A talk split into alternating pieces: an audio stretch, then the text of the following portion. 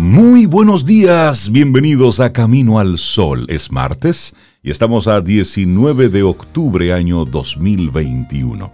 Muy buenos días, Cintia Ortiz, Sobeida Ramírez y a todos nuestros amigos Camino al Sol oyentes. Buenos días.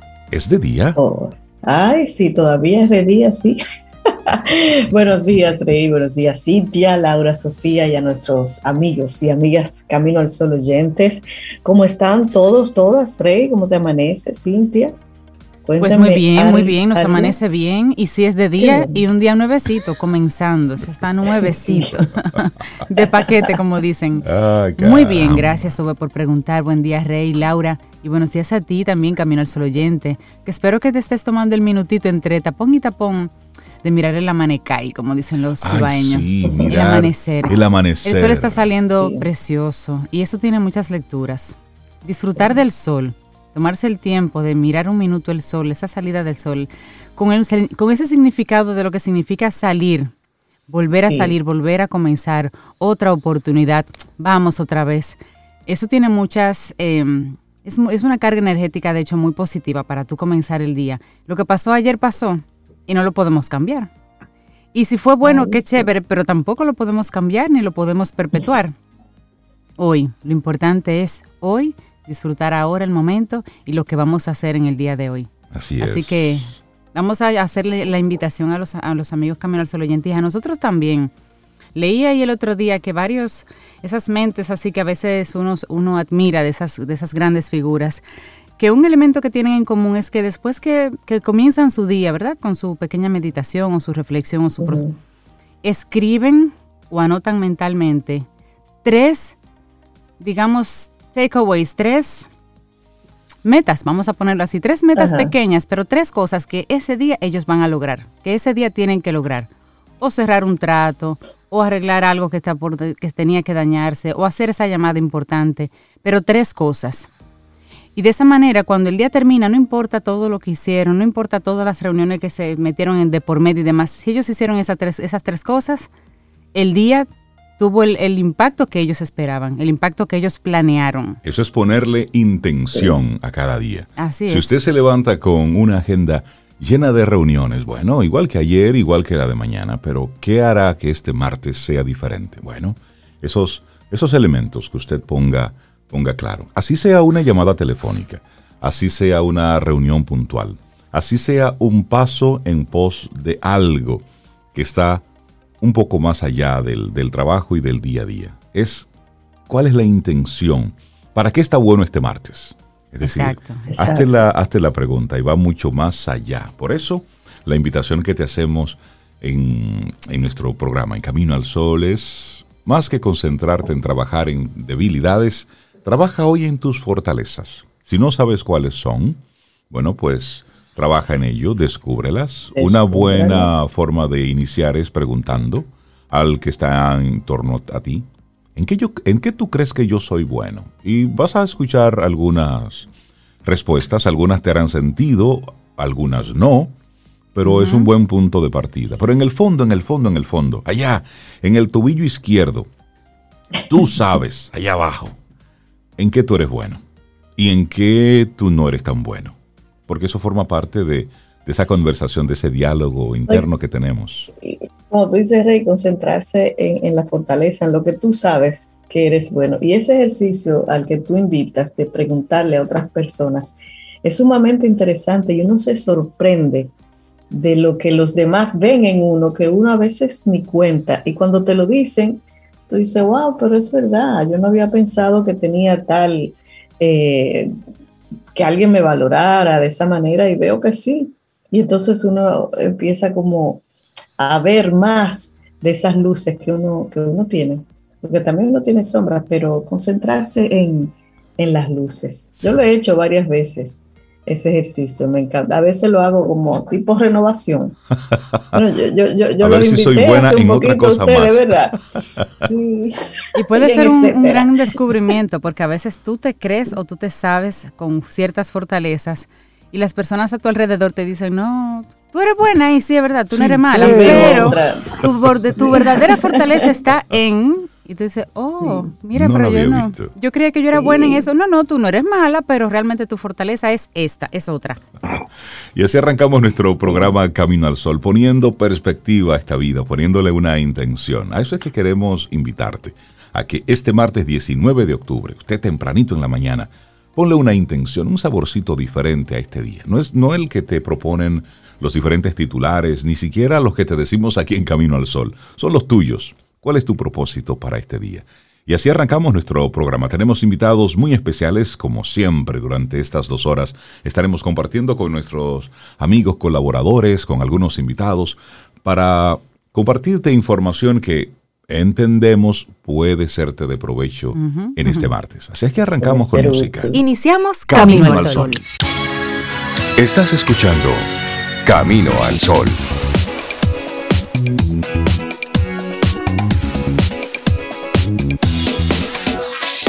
Laboratorio Patria Rivas presenta En Camino al Sol, la reflexión del día.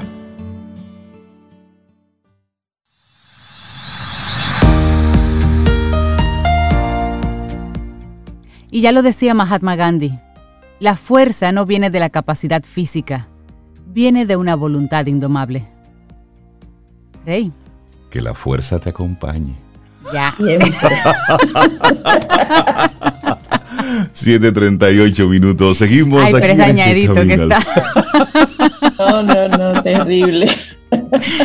Nuestra reflexión para esta mañana, el potencial de nuestras fortalezas. ¿Has oído hablar o has leído algo sobre las fortalezas personales, Sobe?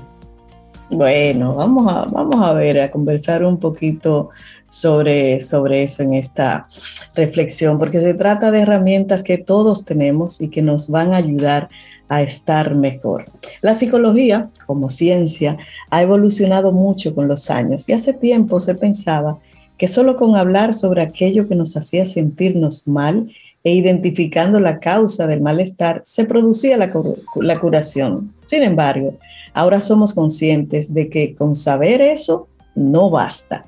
Hoy en día sabemos que hace falta comprometerse con uno mismo, cambiar los patrones de activación neuronal y los hábitos de pensamiento y conducta para poder sentirnos mejor. Así que vamos a reflexionar cómo hacerlo y de qué manera nos influye a, a atrevernos a tomar las riendas de nuestro bienestar. Claro que sí, mencionando el papel de la psicología positiva en las fortalezas personales. La psicología positiva es una rama de la psicología que se focaliza en hacer que una persona sea capaz de reconocer y de estar consciente de sus puntos fuertes, de sus fortalezas personales, para que pueda apoyarse en ellas a la hora de abordar, objetivos y de superar dificultades también. Y esto es porque entiende que una terapia no puede ser enfocada solamente en señalar lo que hay que mejorar, sino en reconocer lo bueno que ya existe para potenciarlo, para sacarle provecho, habiendo o no malestar de por medio, pero que tú trabajes con tus fortalezas. Dicho en otras palabras, para esta disciplina es conveniente que la persona no solo exprese sus inquietudes y aprenda a identificar aquello que le incomoda, que le molesta y que le duele, sino que aprenda a identificar y sea consciente en qué es verdaderamente bueno, buena, y cómo puede apoyarse en ello para tener una mejor calidad de vida en general, no solo a la hora de superar una dificultad. Y esta perspectiva se basa en el método científico, lo que quiere decir que los modelos y los ejercicios que plantea se han estudiado y validado previamente para mostrar que son efectivos en un tanto por ciento significativo de la población, lo que indica que no se debe ni al azar ni tampoco al efecto placebo. Al contrario, de lo que mucha gente cree, esta disciplina no empuja a que la persona sea la más positiva y la más happy del mundo solo porque sí, ni tampoco a que empiece el día tomando café en una taza con un unicornio y una frase alegre que no está mal lo del unicornio y el café, ¿eh? por cierto. Con la mejor camino al sol, puede ser, puede ser, puede, puede ser. Se trata de algo diferente. Consiste en descubrir, reconocer, valorar y tener presente esas fortalezas que ayudan a vivir bien día a día y que pueden ser útiles incluso en los momentos de dificultad.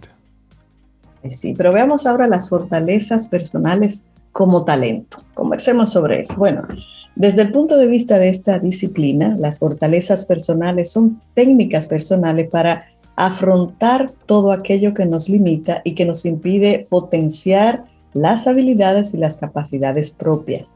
También las considera como un sinónimo de talento. Trabajar desde los puntos fuertes es mucho más útil que centrarse solamente en intentar mejorar las debilidades. Pensemos en esto un momento y una pregunta. Si tienes que mejorar esto y aquello todo el rato, cuando nos paramos a identificar y reconocer aquello que sí hacemos bien y que nos pueden ayudar a sentirnos mejor con nosotros mismos, ¿cuándo hacemos eso? Necesitamos una de cal y una de arena, ¿o no? La autoestima, la confianza en uno mismo, la capacidad de perdonarnos y de perdonar a otros, la resiliencia, la creatividad y muchas otras cosas están en nuestro interior y debemos ayudarlas a aflorar, no a esperar a que la terapia por sí sola lo haga.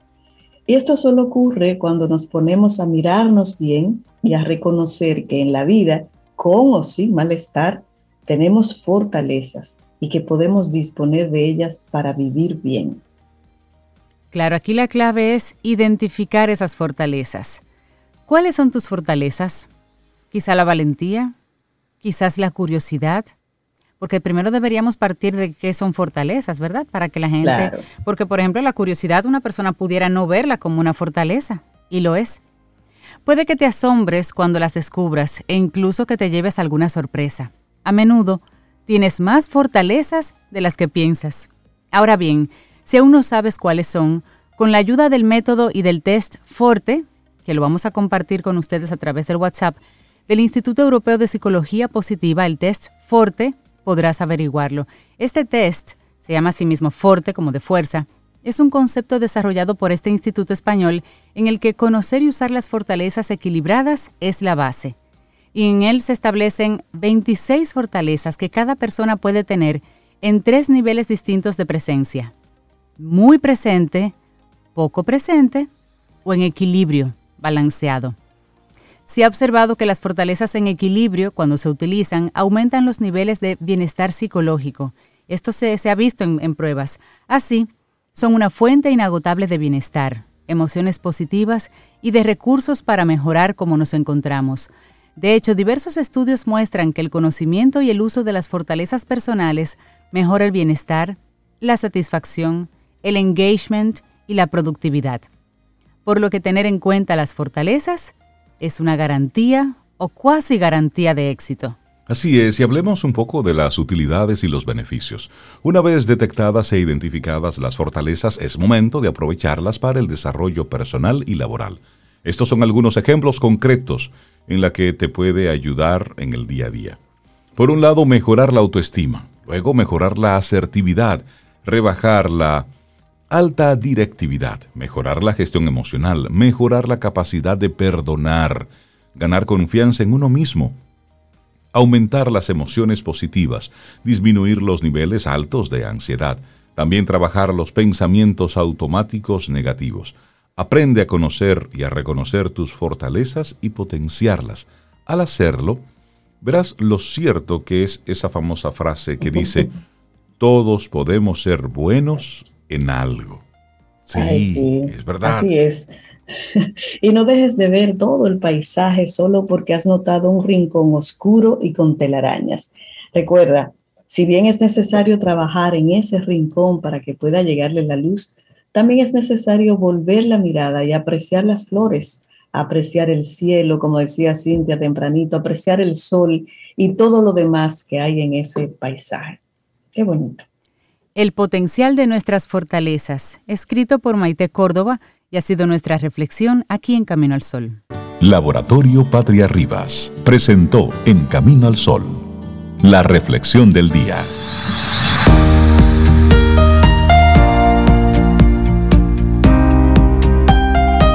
Cintia, ¿qué nos tienes para hoy? Camino al Sol. Una frase bellísima de Eleanor Roosevelt que decía, ella pensaba, con el nuevo día vienen nuevas fuerzas y nuevos pensamientos. Así es. Y bueno, nosotros darle los buenos días y la bienvenida a un hombre que no sé desde qué loma estará conectando con nosotros. bueno, un amanecer que se ve ahí. Néstor Esteves, amigo, buenos días, comunicador, persona a quien queremos muchísimo, nos acompaña. ¿Cómo estás? Me han dicho que desde estas lomas se puede llegar un poco más ágil al sol y como venimos camino al sol. Pues se ve muy bien, se ve muy bien ese paisaje. Solo que he hecho, he hecho un alto, me he detenido de pronto, debemos seguir avanzando hacia acá, hacia el sol, pero me he detenido un momentito para que conversemos, porque no todo es avanzar y avanzar y avanzar. Una parte de estimular ese avance es detenerse un momentito para compartir algunas ideas. Ese es el propósito en este pedacito de mañana de martes. Así es, así es. Bueno, y hablemos de la infoxicación. Infoxicación. De eso hay mucho. de eso hay mucho. Sobre todo algunas claves. Hay, hay personas que cuando uno menciona la infoxicación, un poco como que se paniquean así de pronto y dicen, ¿y qué fue lo que quiso decir? Porque lo que escuchan es intoxicación con T. Y lo estamos diciendo con esa, este pedacito le gusta a Rey, lo estamos diciendo con esa consonante fricativa, que es la F Sí, que hay que incluir los labios al momento de, de, pronunciarla. Entonces es eso, es infoxicación. ¿De dónde surge este tema? Lo número uno es que es un tema, bueno, viejo ya. En 1970 se usa por primera vez y lo usa Alvin Toffler. Hay una obra que él publicó en alianza con su esposa. Es una obra realizada de manera conjunta Shock del Futuro, titularon esa, esa obra. Se publicó en 1970, es decir, hace más de 50 años ya de, que, que surgió el término infoxicación. Y la idea fue hacer una especie de paralelo con lo que ocurre con los alimentos. Cuando con algún alimento, no importa si sólido o si líquido, ah, tenemos algún trastorno digestivo, se habla de intoxicación. ¿Por qué suele ocurrir un trastorno digestivo? Porque el alimento estaba en mal estado, porque comimos más de la cuenta, porque no nos higienizamos bien al momento de tratar esos alimentos para prepararlos o sencillamente hasta para consumirlos, entre otras razones que puede haber para que un alimento nos caiga mal. Esto sin entrar en los temas de que si comemos algo que no necesariamente es alimento, sino que lo que provoca es un daño, pues nos va a intoxicar, nos va a hacer daño. Bueno, pues de manera similar ocurre con los mensajes, independientemente de que escuchemos, de que leamos, de que observemos eh, determinada información que nuestro cerebro traduce como mensajes, independientemente de cuál sea como ese puerto de entrada, esa información puede trastornarnos por razones un tanto similares a como ocurre con los alimentos. Es más, es tan, digamos, tan similar el proceso que hay quienes en lugar de infoxicación hablan de infobesidad Wow. obesidad. Están muy creativos con ese tema. No lo había escuchado. Refiriéndose precisamente a personas que de tanto consumir, de tanto recibir de manera inconsciente, tanta información, y esto hay que ponerlo entrecomillado, eh, lo, de, lo de información, pues terminan entonces logrando eso mismito, obesidad informativa, y de ahí el tema de, de, de. Otros autores, ya un poco más recientes, hacen alusión a que vivimos en una sociedad hipercomunicada, en la que todos comunicamos para todos, todos andamos diciendo lo que se nos ocurre. El tema, eso es lo de menos. Hablamos de cualquier tema, independientemente de que lo manejemos o no. Y confundimos la simple información, que sería dar a conocer algo, con la opinión y mezclamos lo uno y lo otro. Y nos encontramos, por ejemplo, con un noticiario, y hay que ponerlo entre comillas otra vez, en donde se supone que nos informan, pero ¿qué va? Nos están tratando como si fuésemos embutidos, nos están atiborrando de opinión, de opinión, de opinión, cargada, por supuesto, de intención y no sana, todo lo que ahí se ha disfrazado de información. En definitiva, estamos viviendo esa etapa. Esa etapa, ah, alguien dice, se le ha concedido respetabilidad a la opinión desinformada. Por eso, porque como cualquiera dice, y sobre un tema que, requiere un alto nivel de especialización para abordarlo y abordarlo con objetividad, pues sencillamente como cualquiera dice y a cualquiera le creen y qué sé yo, hemos despertado una, un hábito muy dañino. Eh, cuando escuchamos cualquier tema del que no tenemos conocimiento o cualquier tema que no nos resulte lo suficientemente familiar, ya hemos eh, dado como bueno y válido que la opción es googlear. Y no es que esté mal googlear. El problema está en cuando googleamos y nos quedamos con lo primero que encontremos o con lo que han disfrazado de manera quizás un poco más atractiva, precisamente para eso, para que mordamos el anzuelo y para que no solo lo mordamos, sino que también lo traguemos. ¿Y qué pasa cuando se muerde y se traga el anzuelo? ¿Qué le ocurre al pez? Queda pescado inmediatamente, es decir, ya deja de ser dueño suyo desde ese momento. Algo similar ocurre con este tema entonces de la información cuando no aprendemos a discriminar, cuando no compartimentamos, ah, mira, está opinando y esa es su opinión.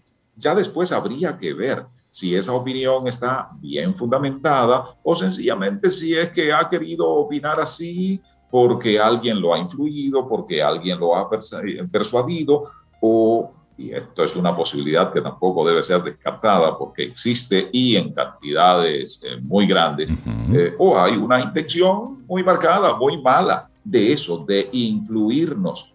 Bueno, influirnos eh, es un verbo como muy inocente, de manipularnos, para así decirlo claramente. Entonces sí, ah, es válido googlear porque eso es un uso de la tecnología de la que disponemos en la actualidad para encontrar algo y para encontrarlo eh, con, con, con, gran rapidez. Ahora, después que encontraste todo esto, toda esta cantidad, es muy útil contar con algunos sedazos como para discriminar y comenzar a dudar, que es que sigue siendo tan útil, que sigue siendo tan válido. Porque lo primero sería como preguntarse, bueno, a ver, hay tanta gente que opina de esto y esta persona tendrá el aval para opinar al respecto y tanto aval como para que yo le crea. Y vamos a ver qué dice alguien más. Entonces uno busca otra opinión de alguien que parece venir como de otra cera, como de otro interés, como desde otro ámbito. Y así podemos entonces contar con información que preliminarmente damos como buena y válida y después de procesarla podemos decir, bueno, mira, yo no estaba edificado al respecto, me he encontrado este planteamiento, me he encontrado este otro y aquel dice tal cosa y por otra vía, no necesariamente googleando, me encontré con otra información al respecto. Ya uno tiene como varias vertientes. Y en función de las experiencias vividas, en función de los intereses que cada quien puede tener, entonces uno dice, bueno, pues mira, me voy a quedar con esta. Y no te quedes con esa como, como definitiva, como para siempre. No, quédate con esa y déjale un poquito de duda por ahí, por algún otro lado. Porque quién sabe si después te encuentra con otra información que te resulte un poco más convincente. ¿Qué ha ocurrido con la información en todo este tiempo? Hasta hace poco tiempo, todavía antes de que tuviésemos Internet 2.0, era muy bueno y válido el planteamiento de mientras más información tenemos, estamos mejor cualificados para tomar la decisión más atinada. ¿Y por qué digo que hasta hace relativamente poco tiempo eso era bueno y válido? Porque ya eso no es bueno y válido. ¿Y por qué no es bueno y válido? Porque quienes gestionan la información, y digo gestionan con, alto poder, con alta incidencia, se dieron cuenta de ello, se dieron cuenta de que con cierta habilidad, con cierto nivel de entendimiento, contar con información suficiente empoderaba a las personas. Entonces, era un peligro que atentaba contra el poder que ese alguien ya tenía. El hecho de que personas se empoderaran y como eso comenzó a ser peligroso, entonces se dijo, ah, pero vamos a, vamos a provocarle un malestar, vamos a provocarle infoxicación, vamos a darle semejante cantidad, de información. Que no la puedan digerir. real e información disfrazada que no puedan digerir. Y si no pueden digerir, ¿qué va a ocurrir? Se van a indigestar. Y si se indigestan, ¿qué ocurre entonces? Que no serán dueños de sí, que estarán a nuestra merced. De ahí la importancia entonces de entender cómo estamos viviendo en una etapa de hipercomunicación. Y en esa etapa de hipercomunicación, entonces, ¿qué es lo que puede ayudarnos? ¿Qué es lo que puede servirnos? Aprender a gestionar la información. Y a gestionarla, y ya de eso hemos hablado acá antes, eh, fundamentalmente atendiendo el valor de uso. Y lo digo porque no importa, cualquier red social, la de su preferencia, la que a usted se le ocurra, la que primero llegue a su mente, búsquela y haga el siguiente ejercicio. Busque cuáles son las tendencias. Las tendencias eh, son el reflejo, por supuesto, con cierto nivel de manipulación eh, artificiosa, sí, pero a grandes rasgos, son el, el reflejo del tema del que se está hablando en un momento determinado. El tema del momento. del tema del momento. Del que más personas, vamos a entrecomillar personas, pero del que más personas están hablando en ese momento. Busque eh, cualquier red y pregúntese con cada uno de esos temas. Ajá, ¿y ese para qué me importa? ¿Para qué me sirve ¿Para qué me sirve? ¿Qué me aporta a mí eso ahora? Eso, ¿cómo, cómo me toca? ¿Qué tiene que ver conmigo? ¿Qué tiene que ver con el objetivo que yo me he propuesto para hoy? Eh, a lo mejor no tiene que ver con el de hoy, pero tiene que ver con mi objetivo de esta semana o de este mes. O eso conecta con aquellas metas, ya que vamos en los pre y bien adelantados. Ya, este año le está quedando muy poca cosa. Con aquellas metas que habíamos hablado, que yo tendría para el año, eso conecta con ellas. O eso no tiene que ver absolutamente nada. Bueno, si la respuesta es esta última, oiga, usted tiene poco que buscar ahí. Y hay, consecuencia. Y, hay mucha, y hay mucha información, discúlpame Néstor que te, que te interrumpa. En Netflix hay algunos documentales ya que muestran cómo desde esa ingeniería social desde ese diseño de las diferentes plataformas para que tú eh, inviertas, no, gastes mucho tiempo frente a una pantalla, cómo todo eso está programado y cómo eh, hay una manipulación con un interés expreso. Por lo tanto, si a conocimiento, si a conciencia de que lo que están provocando estos ingenieros, estos expertos que lo que andan buscando es seguirte estudiando, seguirte analizando y seguir entendiendo tu comportamiento para que tú pases más tiempo. Si tú a conciencia de eso sigues entonces perdiendo el tiempo ahí, bueno, y eres doblemente culpable. Porque una cosa es, no sé por qué no puedo despegarme de esto, y una cosa muy distinta es, óyeme, esta es la intención, lo están haciendo así y ya hay mucha información al respecto. De hecho, en esta misma semana salía un artículo eh, publicado en un medio internacional en el que hablaba que la adicción a las, a las pantallas, a las diferentes redes sociales, se compara con el consumo de la cocaína. Porque es algo que no lo puedes dejar y lo que quieres es más y más y más y más y más y más y más. Y luego cuando terminas de usarla, terminas agotado, pero también te sientes mal por las horas que perdiste. Es decir, es un sentimiento similar. Oye, ¿hasta dónde va todo esto? Por eso es muy válido cómo tú traes el tema sobre la infoxicación, porque luego hay varios síndromes. Ese síndrome de el tú sentirte que, que te estás perdiendo de algo. Tengo una hora desconectado, dos horas desconectado. E, el mundo se va a caer si yo no me entero. No, hermano, el mundo va a seguir rodando. Ha seguido, eh, eh, ha estado rodando, sigue rodando y cuando ya tú no estés, va a seguir rodando. Entonces son muchos síndromes ¿eh? que se están también destapando y todo no habla mal de los medios. No, eso es una herramienta. Es de nosotros que eso habla. Porque los medios son eso, son medios, no son fines. Claro. Entonces, los medios, ¿para qué sirven? Para lograr propósitos, para lograr fines, para lograr objetivos. En consecuencia, ¿qué es lo que necesitamos? Saber usar los medios, usarlos en dos ámbitos. Hasta hace poco era solo que por los medios nos llegaba información y esa información venía cargada con determinada intención. Y nosotros, en, conexión con, dejarnos llevar, es decir, dejarnos influir por esos contenidos, pues actuábamos de, determinadas maneras. Pero ocurre, y vuelvo con el tema, acá ahora estamos todos comunicando para todos. Entonces, no solo recibimos, también emitimos información. Y algo muy peligroso, y es muy útil que en esto caigamos en la cuenta, reemitimos información. Es decir, replicamos. Cuando digo re, estoy diciendo no es algo que yo he elaborado como mensaje y estoy difundiendo. No, es un mensaje que me llegó de alguien que no sé quién es, quien lo produjo. Sí, con un contenido que tampoco sé con qué propósito se ha elaborado. Y ni siquiera si es cierto. Incluso yo recuerdo aquel trastorno que implicó en un momento determinado, cuando el correo electrónico era como la novedad, se creó el trastorno del reenvío. Y te llegaba una famosa cadena con una información eh, que tú no sabes dónde comenzó. Algunas cadenas traían el truco. Si tú se lo envías a tanta persona, te va a pasar cosas. Y si tú no lo envías, te va a pasar aquello. De verdad.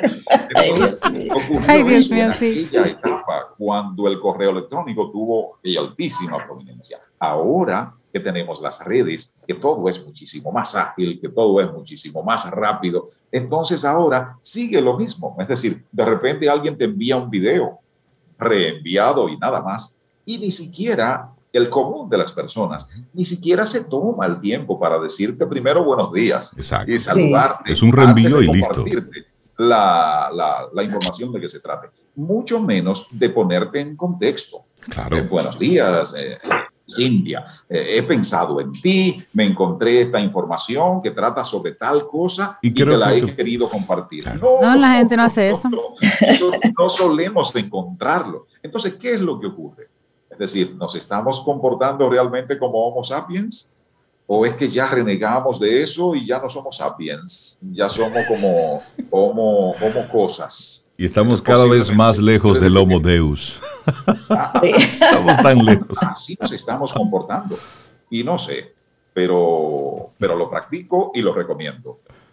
Cuando alguien me envía algo que no se dirigió a mí como a un ser humano, y que no me puso en contexto, ni por enterado me doy. No recibido. Ni por enterado. Ay, yo soy de esa línea. ni por enterado. eso, eso es una línea como muy camino al sol, yo siento. Sí, sí porque, es, que eso, es, decir, es que eso es comunicación, es comunicación con propósito, Néstor. Es decir, si yo eh, interrumpo tu día, buenos días, Néstor, buenos días, Rey. Es decir, mira, necesito esto al punto, o solamente un mensajito para saber cómo estás, puntual. Pero información por información, eh, decir, llega un momento en que tú dices, no, mi, no, mi querido, no estamos para esta hora. y simplemente nos damos, pero, y, por eso tú dices muy bien que es una, es una actitud camino al sol, porque la actitud camino al sol es intencionada. ¿Por qué enviarte algo? Porque yo recibo el algo. Ay, pero, pero Néstor, pero Rey, hagamos un llamado a que, a que de vez en cuando el mensajito sea simplemente para saber de la otra persona. Que no sea todo que, mira, si me escribieron es porque quieren algo. No, tomemos el tiempo también para escribir de vez en cuando, solamente para saber cómo tú estás. Exacto. Es decir, eso es un modo de emocionar. Ese es un modo de tocar, aunque sea virtualmente, pero tocar a la otra persona. ¿Y qué se consigue con ello? Que nos seguimos sintiendo humanos. Por supuesto. Esto es expresión de la infoxicación. Eh, esto vale para que nos preguntemos, ¿estoy siendo víctima de la infoxicación o estoy siendo cómplice de alguien que quiere infoxicar a las otras personas y yo estoy sencillamente reenviando esto disfrazado de información. No se sabe con qué intención. Yo pienso que eh, es, es el ejercicio que debemos hacer para que haciendo ese ejercicio, lógicamente, mandemos el freno y mandando el freno, digamos, oh, pero ven acá, estoy haciendo y estoy permitiendo que hagan conmigo algunas cosas que solo provocan daño.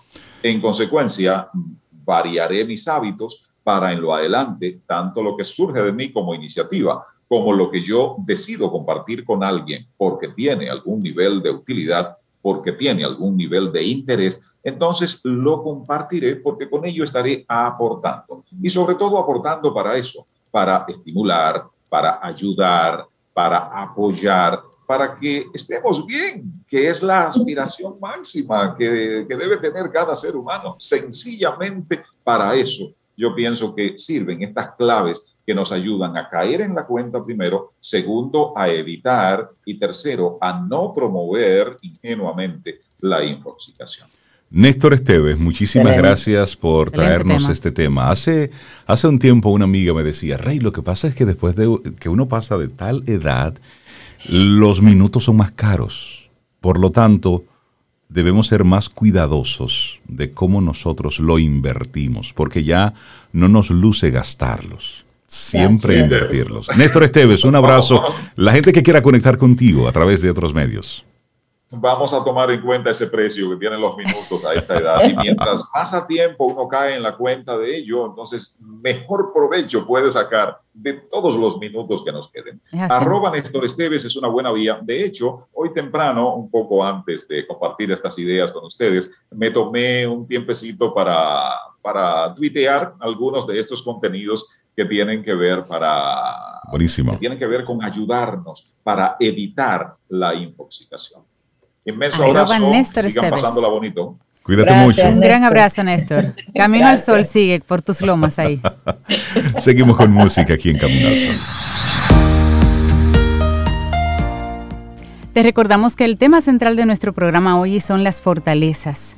Y esta siguiente frase es de Amos Bronson Alcott y dice, precisamente, fortaléceme simpatizando con mi fuerza, no con mi debilidad. Gracias por conectar con nosotros a través de las diferentes vías y vamos a darle los buenos días a Amelia, quien es la madre de Lucas y Edgar, y a Melissa, que es la madre de Enzo y Alma.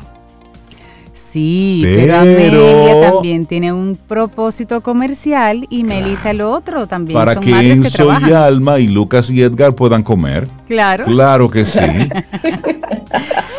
Claro que sí.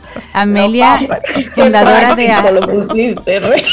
Mira, Amelia es la fundadora de arroba Hello Emprende y Melissa de, los, eh, de Lux de Luna Eventos. Y ambas pues se unieron, seguramente surgió una conversación entre ellas y ven acá, pero ¿por qué no inventamos una cosa, así un evento donde las mamás como nosotras que trabajan, que le buscan el moro a los niños, pues se encuentren y conecten? ¿Te parece si les preguntamos? Vamos a preguntarles a ellas precisamente. Buenos días, bienvenidas a Camino al Sol, ¿cómo están? Hola, buenos días, gracias por esa introducción y hacernos reír. La, primera risa del, día. Ay, pues qué bueno, aquí en Camino al Sol. Bueno, pues. Del colegio. Ahí está. bueno, pues hablemos de cómo surge este, esta idea, este proyecto. ¿De qué se trata? Bueno, el Mompreneur Fest surge precisamente de una conversación donde Amelia, eh, bueno, Amelia y yo empezamos a emprender prácticamente al mismo tiempo. Entonces, al mismo tiempo, poco después de empezar a emprender, al mismo tiempo quedamos embarazadas. Entonces, era como que esperábamos que todo se diera muy natural, porque nuestras madres todo lo hicieron muy natural. Y cuando vimos cómo era la realidad, dijimos, oh, pero oh, pero bueno, esto no es tan fácil. Entonces, em, en ese mismo proceso, Amelia me dice, como soy planificadora de eventos y hice varios eventos para su marca, me dice, mira, yo tengo una idea muy loca, eh, pero creo que puede ser muy chulo crear una comunidad donde nosotras podamos eh, hacer como un festival donde celebremos la maternidad y el emprendimiento, porque esto no es tan fácil como lo que. no, son dos retos, de hecho. Efectivamente, eh, ahí nace el Mompreneur Fest con la idea de unir y celebrar y dar herramientas a madres emprendedoras, a madres empleadas y, muy importante, a madres que todavía no se atreven porque entienden que no, no lo pueden hacer. Entonces nosotros estamos aquí para decirle que sí se puede y decirle cómo. ¿Y qué significa esto, Melissa, de Mompreneur? Tú dijiste que se llama Mompreneur Fest. ¿Qué significa el Mompreneur? Mira, si tú supieras que hemos ido a varios sitios y este es el primero que nos pregunta eso. Eh, es la mezcla de dos palabras. Eh, una mezcla en inglés donde mom viene de mamá y prenur es el sufijo de entrepreneur, que significa empresario. Entonces, en el inglés le encontraron una palabra que une esas dos y, que le da vida a lo que es el fenómeno de la madre trabajadora, que como nosotros siempre decimos, está en todas partes, pero nadie lo ve, o sea, nadie habla de eso. Así es, mira, y entonces eh, ¿cuál, es, ¿Cuál es el objetivo de ustedes con esto de Mompreneur, sus deseos o planes con, con este espacio que han creado? Ah, pero preguntémosle a Amelia, que está ahí conectada también. Sí, Amelia está ahí también. bueno, em, tal como decía Melissa, es abrir la conversación sobre estas situaciones que suceden porque lo damos por sentado. Damos por sentado que tú debes de equilibrar todos los roles y eso te va a salir naturalmente. Y de ahí es donde vienen las frustraciones. Y de ahí es donde viene el yo no soy una buena mamá, yo no doy para esto. Pero también son por las expectativas. Y como nosotras decimos, estamos redefiniendo el éxito, porque el éxito significa diferente para cada mamá, para cada mujer. Y anteriormente, ser una mujer exitosa era tú tener tu casa impecable, un matrimonio duradero, y unos niños blanquitos como el percal. Aunque fuera cumpleaños se vestían de blanco, ¿no? Exacto. No te ensucias además. Ajá, eso era, eso era como que una mujer exitosa en el pueblo era eso. Pero los roles han cambiado, las cosas han cambiado. Yo ya tengo aspiraciones profesionales. Yo quiero ser buena en mi profesión, yo quiero destacar en mi profesión, pero también yo quiero tener un matrimonio saludable pero también yo quiero tener un hogar estable. Y todas esas cosas se pueden dar, se pueden lograr. Es difícil recorrer el camino, pero se puede con las herramientas y con la tribu correcta. Y precisamente es eso eh, Mompreneur, una comunidad de madres multiroles que quieren y se ven en la necesidad de emprender, un espacio de acompañamiento, un espacio donde todas estamos pasando por la misma situación y vamos a apoyarnos unas a la otra. Interesante. Y ustedes tienen Mompreneur Fest, es, es un concepto, pero también es un evento. Cuéntenos un poquito cuándo va a suceder ese evento, a quiénes se dirigen eh, concretamente, qué podrán encontrar las personas que les visiten, que vayan allá. Súper, el evento va a ser del 12 al 14 de noviembre en Acropolis Center, en el segundo piso. Es un evento con costo, las boletas tienen un costo de 12 dólares virtual y 16 dólares presencial, pero todo esto atado a un objetivo social. Cada año el Montpreneur Fest va a estar trabajando, eh, donando una parte de sus ganancias a una institución que trabaje con el desarrollo de la mujer y sus familias.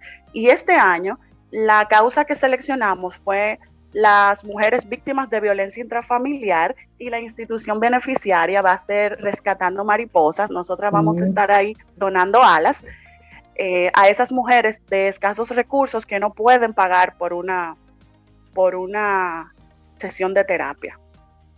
O sea que hay una responsabilidad social también que las mueve. Sí, eh, eh, es con todo, es un con todo. El evento también va a estar atado a varios pilares de información que van a ser las charlas, finanzas, bienestar, hogar, crianza, negocios y red de apoyo, porque sin una red de apoyo no podemos echar para adelante, sin una red de apoyo ni Melissa ni yo estuviéramos aquí ahora, ni pudiéramos sacar esto adelante. Y lo chulo del evento es que no solamente nos vamos a ir a sentar ahí y escuchar y ya, oh, ok, pasé dos horas y ahora, sino que vamos a salir con herramientas, porque cada speaker nos va a facilitar una guía, un material con técnicas, con herramientas que las asistentes van a poder aplicar y que le vas a hacer este camino un poquitito más fácil. Mm, me da una, curiosidad, Melissa y Amelia. Cuando ustedes hablan de tribu, ¿a quiénes estamos integrando ahí en esa tribu? Aparte de las mujeres que son madres también, ¿quiénes conforman esa tribu? Eh, la tribu va a depender mucho de la persona y de quién tenga su alrededor.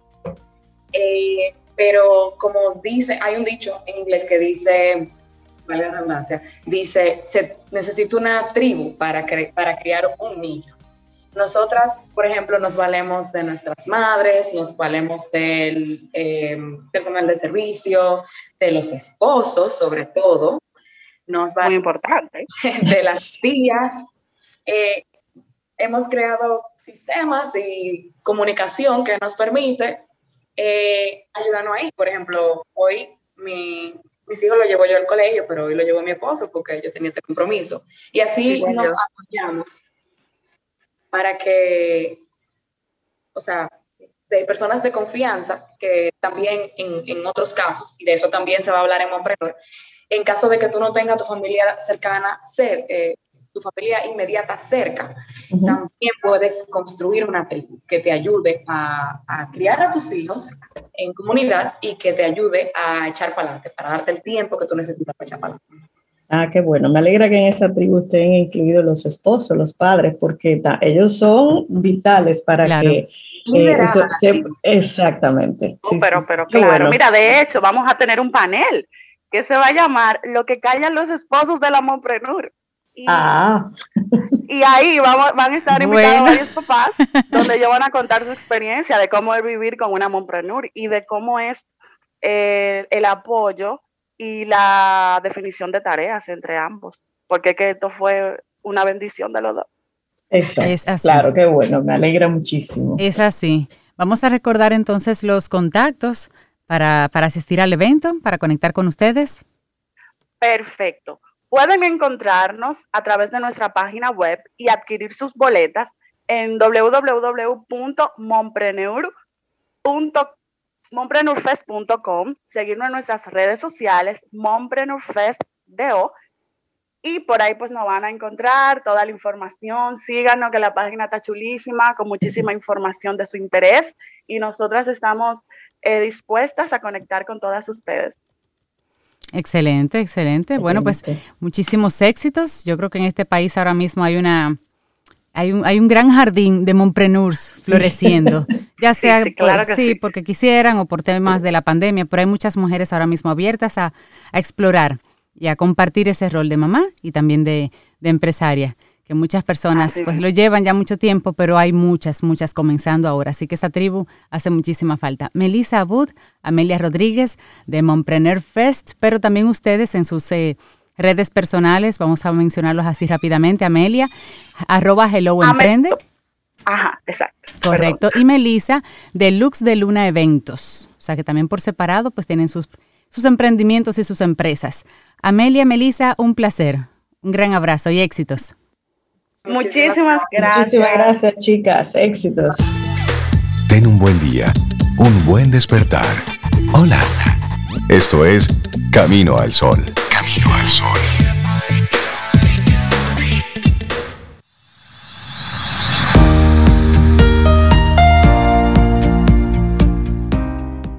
Y hablando de fortalezas, la siguiente frase es de C. Joyville y dice, no les temas a tus miedos, no están allí para asustarte, están allí para hacerte saber que algo vale la pena. Seguimos avanzando en este camino al sol a través de estación 97.7 FM. Sobe, te tengo la información. Ya. La que estábamos esperando. El momento de montarte en tu vehículo eléctrico llegó. ¿Y de qué forma? Vamos a, vamos a hablar con Rafael de Olio de FCOP DOM para que hablemos de, algunas iniciativas y sobre todo cómo está República Dominicana en ese sentido y un evento que va a estar ocurriendo en los próximos días. Deolio, buenos días, bienvenido a Camino al Sol, ¿cómo estás? Muy buenos días. Gracias, eh, Zoe, gracias, Rey y Cintia, y a todos nuestros eh, escuchas. Me gustaría conocer, me gustaría conocer qué es FCOPDOM.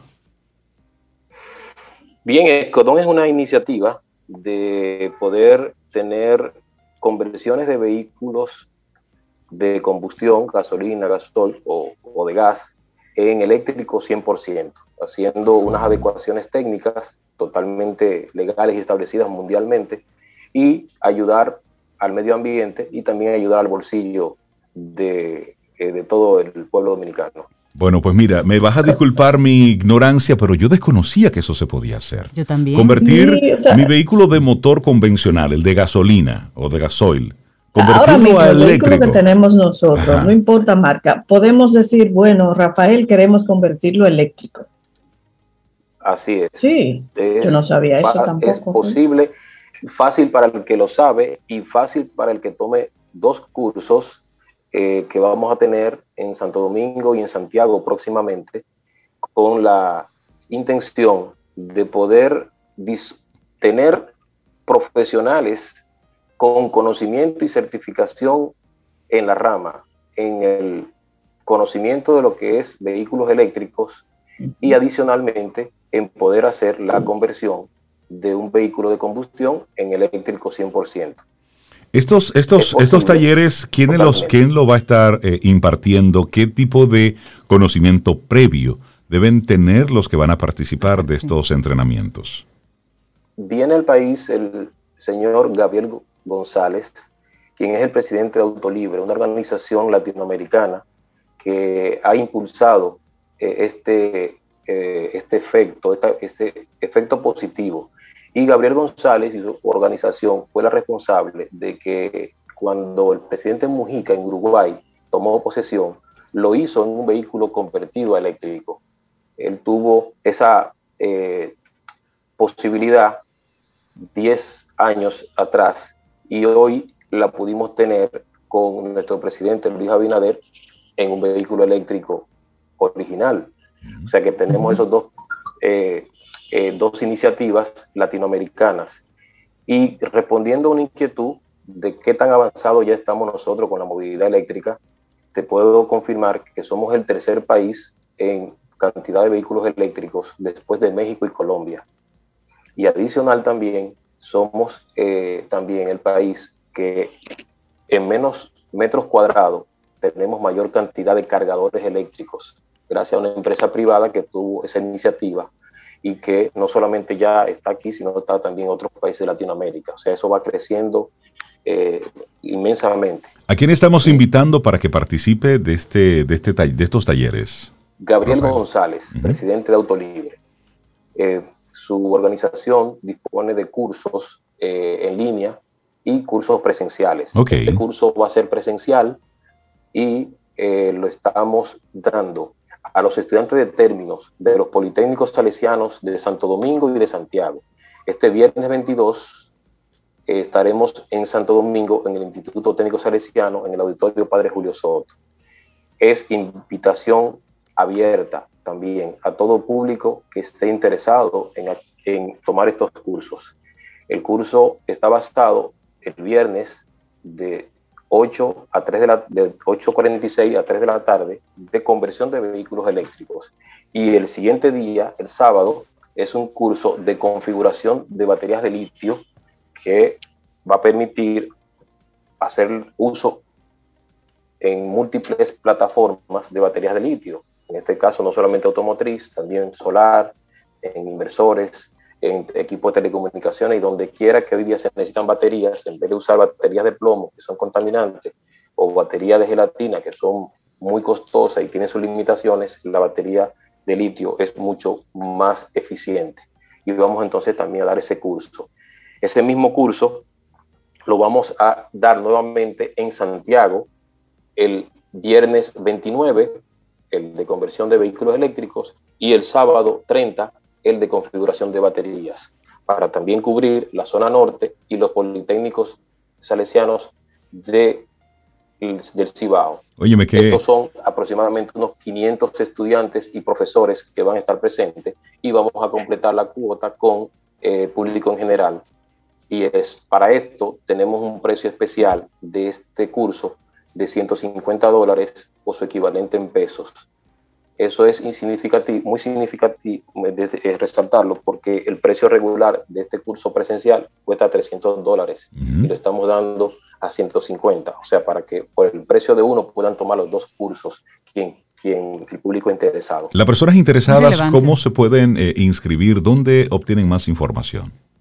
Bien, en las redes, eh, Facebook e Instagram, escriben EPCODON con B corta y adicionalmente tenemos un número que es el 849-658-9864. Repito, 849-658-9864. Eh, tiene WhatsApp, por ahí, eh, por esas vías podemos entonces accesar, eh, sea por internet pueden comprar la boleta o también por el número que dimos ahí pueden también adquirir con transferencia la boleta. El cupo es limitado, es importante porque hay que tener las normativas de, claro, grupo de la pandemia y por eso entonces eh, no deben dejar para tenemos tenemos el arte que compartiste Rafael y con eso lo vamos a compartir con nuestros oyentes que ahí están todos los detalles. Me parece sumamente me parece muy interesante. Y luego Rafael eso es una cita que tenemos pendientes de conversar un poco más sobre la movilidad eléctrica en nuestro país.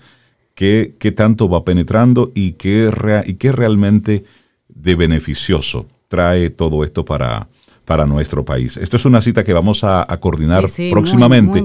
Desearte muchísimos éxitos con esto y ojalá que sea mucha la gente que, que, se inscriba, que participe, porque necesitamos que esto se esté haciendo, pero de manera validada y certificada, que es como ustedes lo están proponiendo ya Sobeida me confirmó que ella va a hacer el cambio de su vehículo para ella poder ser eficiente y ecológica.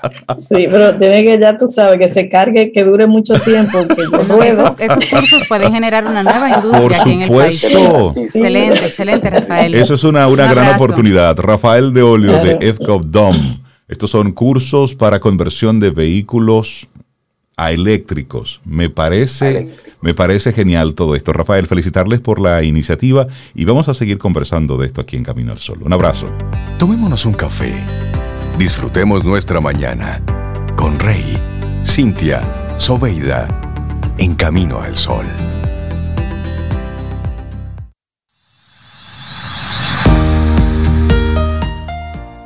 Y la siguiente frase la guardé para nuestra siguiente colaboradora es de Ho Chi Minh y dice, La tormenta es una buena oportunidad para que el pino y el ciprés muestren su fortaleza y estabilidad.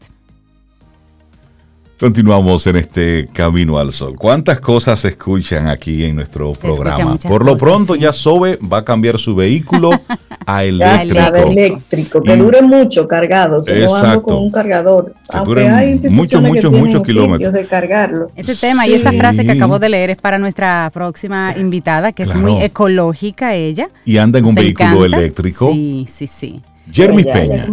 Buenos días, bienvenida a Camino al Sol, ¿cómo estás? Buenos días. Y a nuestra comunidad también que se animen. Yo hice el cambio y no me he arrepentido. Y la verdad hay muchos, muchos puntos de carga, puedes ir al interior y demás, o sea, y cada día van aumentando. Pues qué bueno, qué bueno. Mira, y, el rendimiento, y tú no, tú no temes de ningún apagón ni nada de eso. Eh, de hecho, mi carro acelera más rápido este que el anterior. Tiene solamente dos segundos para acelerar y tengo 330 kilómetros por cada, cada vez que cargo. Tengo un conector en mi casa que se mantiene en 5 voltios, que tampoco me va a disparar la factura de la luz. Señora, tú un programa podemos hacer de eso.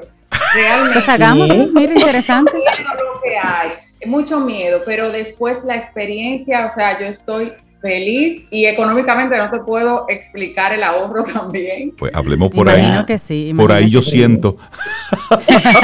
ahí te duele. Bueno, pero el tema que ya nos trajo hoy no tiene que ver con carros, tiene que ver con cocinas que es un área que a Sobe le encanta. Diseños de cocinas pensados en la salud. Eso, eso me, gusta mucho. Wellness Kitchen. Jermis, los micrófonos todos tuyos. Y vamos a aclarar que no vamos a hacer recetas aquí. No, no, no, no es receta, es el espacio físico. No tiene nada que ver con las recetas, pero sí estamos conscientes que el alma de las casas son las cocinas.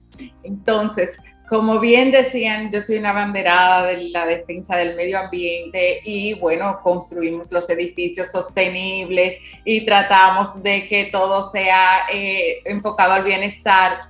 Pero cuando llega el tema de las cocinas, nosotros desde la arquitectura también podemos llevar salud. Y depende del diseño de esa cocina lo que nosotros vayamos a elegir para comer. ¿Qué le parece? ¿Cómo es eso, Jeremy? Una ah. corriente buenísima. No sé si que a lo largo del tiempo todo ha ido evolucionando, sin embargo, el diseño de las cocinas eh, solamente quizás ha cambiado en cuanto a los materiales de la textura, de los colores de los gabinetes y demás, pero se mantiene igual que tal vez hace 50 años. Y ahora hay esa nueva corriente de Wellness Kitchen que se enfoca en cómo nosotros organizamos esa cocina a nivel de diseño para que los alimentos más saludables sean los que estén expuestos y me voy explicando. Quizás si nos eh, pensamos en una cocina ahora mismo, una cocina ideal, vamos a pensar en que tiene algún postre eh, justamente en el centro o que lo que primero vamos a ver tal vez sea el refrigerador con algunas eh, cosas que no son realmente muy saludables o que estamos requiriendo un espacio para latas y para todos esos productos que ya vienen elaborados. Entonces, cuando entramos en la cocina saludable, lo que tratamos es de tener a la vista todo lo fresco. Recuerden que para hacer fresco, en vez de yo estar comprando la salsa ya hecha, yo voy a preferir quizás tener los ingredientes naturales, eh, orgánicos en mi cocina para poder elaborar al momento. Entonces, igual, en vez de tener todos esos enlatados, voy a preferir tener alimentos más saludables para preservar la salud y para poder mejorar la, quizás algunas enfermedades que pudiéramos tener. Y esta preocupación va un poquito más allá, porque la cocina se ha vuelto en un punto social muchas personas reciben sus invitados en sus cocinas y eso lo hemos comentado en programas anteriores. Entonces, este mismo dinamismo y esta forma en que nosotros lo diseñemos va a permitir que esa experiencia también sea en base a eso. Ya la cocina como una tarea del ama de casa, que era una carga que tenía que durar, qué sé yo cuántas horas para la preparación de los alimentos, es pasado. Las cocinas modernas, todo el mundo colabora y debe ser algo fácil de, llevar algo que no te produzca estrés, porque si entrar a la cocina te produce estrés, ya se le va el bienestar. Oye, pero qué interesante. Y en cuanto, por ejemplo, ayer mis eh, materiales, colores, también incide el bienestar en la cocina. Por ejemplo, una cocina ventilada siempre, siempre será mejor que una muy cerrada, pero los colores, porque a veces la cocina es lo que hay y ya no puedes hacer cambio. ¿Cómo yo puedo entonces modificar hacia el bienestar si tal vez no puedo desbaratarla y, hacerla de nuevo por temas de presupuesto? ¿Qué elementos yo puedo cambiar que le traigan un poquito de bienestar mientras tanto? Me encanta eso, Cintia. Lo que nosotros eh, le vamos a recomendar a nuestros oyentes es que vayan dando pequeños pasos. Ok. Eh, vayan pues acomodando los espacios que tienen. Quien tiene eh, la iluminación natural, fabuloso. Ya usted tiene el 50% del camino. Quienes no, pueden entonces ver qué tipo de iluminación tienen. A veces en las cocinas encontramos iluminaciones muy blancas que son incómodas y no necesariamente necesitamos esa iluminación el 100% del tiempo. Como decimos, es un espacio social también. Entonces, aunque sea una lamparita, aunque sea algunos bombillos, de acuerdo a lo que usted tenga, cámbielo por una luz cálida. Obvio que sea LED, no vamos ahora a incrementar el consumo de la energía eléctrica. Y sobre los materiales, vamos a tratar de, por ejemplo, eliminar todo lo que es papel de aluminio, lo que son plástico, vamos a usar envases eh, de cristal. Los sartenes de teflón son muy contaminantes, vamos a tratar de usarlos de cerámica. También hay un tema con la cocción. Mientras más variedad de cocción tú puedes tener en una cocina, va a ser más rico. El microondas se está quedando un poquito al lado, y está entrando lo que es el horno de vapor, que permite hidratar el alimento a la vez que tú lo calientas. Ya hay hornos de vapor a muy buen precio, o sea que si usted está ahora mismo buscando un horno microondas, cámbiese para el horno de vapor, que su salud se lo va a agradecer. Hay quienes incorporan pequeños hornos, si tienes es, eh, un acceso eh, práctico hacia el exterior, pudieras tener un horno eh, ahí y también ahí variar el tipo de alimento que estás preparando. Y sobre los materiales verdes, ¿qué están hechos esos gabinetes? Eh, donde hay espacios donde pudiera estarse acumulando una gran cantidad de sucio.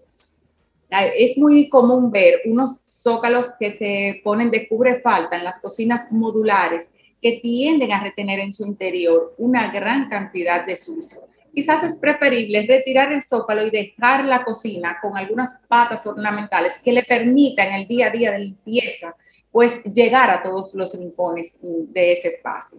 Entonces, por ahí vamos avanzando. Poner a la vista frutas frescas en lugar de esos bizcochos elaborados de 2.000 calorías. Entonces, eso también va a ayudar a la familia. Eso motiva. Jermis, ¿y el tamaño de la cocina? Porque la mía es pequeñita. ¿Sería más fácil o eso no, no tiene que ver? Mira, no tiene nada que ver. Lo que sí te recomiendo es que dentro de tu cocina, aunque sea pequeña, trata de hacer pequeños espacios o estaciones. Quizás tú puedes tener una estación para el café totalmente independiente a la cocina y no que ande todo disperso, el café por un lado. Eso le va a dar un cierto orden al, al espacio. Si por el contrario hay alguien que es amante a las ensaladas, pues tener todo ahí y colocar un pequeño huerto que le permita también eh, añadir algunas hierbas frescas a sus ensaladas, pues también va a ser algo que te haga feliz. Al final de todo esto es cómo nosotros podemos preservar nuestra salud de una forma eh, fluida, de una forma que también eduquemos a nuestros hijos, que no estamos haciendo una dieta impuesta, sino que es algo que disfrutamos. ¿Y por qué? Porque nos hace sentir mejor. Cada día más vemos como las personas están más comprometidas en conocer lo que van a, con qué se van a alimentar. No es alimentarse porque sí, es tratar de cuidar nuestra salud en el 100%. Y por favor también tratar de leer las etiquetas y de eliminar al máximo lo que es la, acumulación de, basura. Ojalá pudiéramos hacer también eh, eh, reciclaje con algunas de las cosas que utilicemos, eso fuera lo óptimo, pero eh, vamos, como le digo, paso a paso, tal vez reutilizar el agua de la pasta cuando la hervimos y regar las mismas plantas naturales que podemos tener dentro de la cocina. Cuando el agua se enfríe, claro. Me gusta mucho la propuesta que, que, nos traes en el día de hoy con la cocina, porque como dices, la cocina es em, lo que en muchos lugares todavía, y, lugares, países y algunas personas, el hogar. Cuando dicen el hogar, se refiere a la cocina de la casa en el hogar es que se hace ese momento de hogar, hogareño, valga la redundancia. Así que la cocina grande o pequeña realmente tiene un impacto. Y si usted puede ponerle, por ejemplo, plantas, como, de, claro, plantas en, un punto donde el calor de la estufa y eso no le moleste. Yo que, que privo en botánica, tengo en mi, en mi, en mi cocina dos plantas pero en lugares donde no se donde no se afectan, luz natural. Lo que dices es que saber ubicarlas, o sea, si la, si la estufa está de un lado, vamos a ubicarla del otro, regularmente cerca del fregadero, las plantas suelen... Sí, da mucho bienestar, Jermis, estar ahí fregando, por ejemplo, y ver una plantita, o cuando llueve, ahí sacarla a la ventana, pues... Una planta da mucho bienestar, los colores también, pero... Y si son esas de esas zonas, que son como el romero, albahaca, dan además ese aroma riquísimo en la cocina, eso me encanta.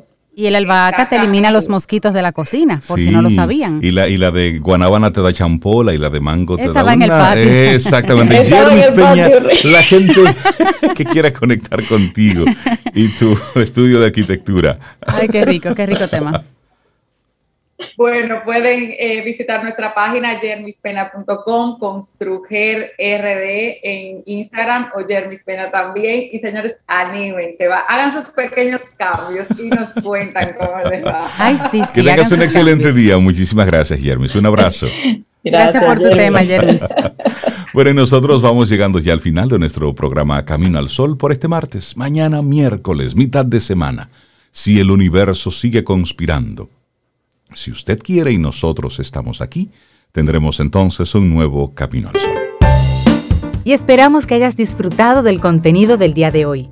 Recuerda nuestras vías para mantenernos en contacto. Hola arroba caminoalsol.do. Visita nuestra web y amplía más de nuestro contenido. Caminoalsol.do. Hasta, una, próxima, edición. Y pásala bien.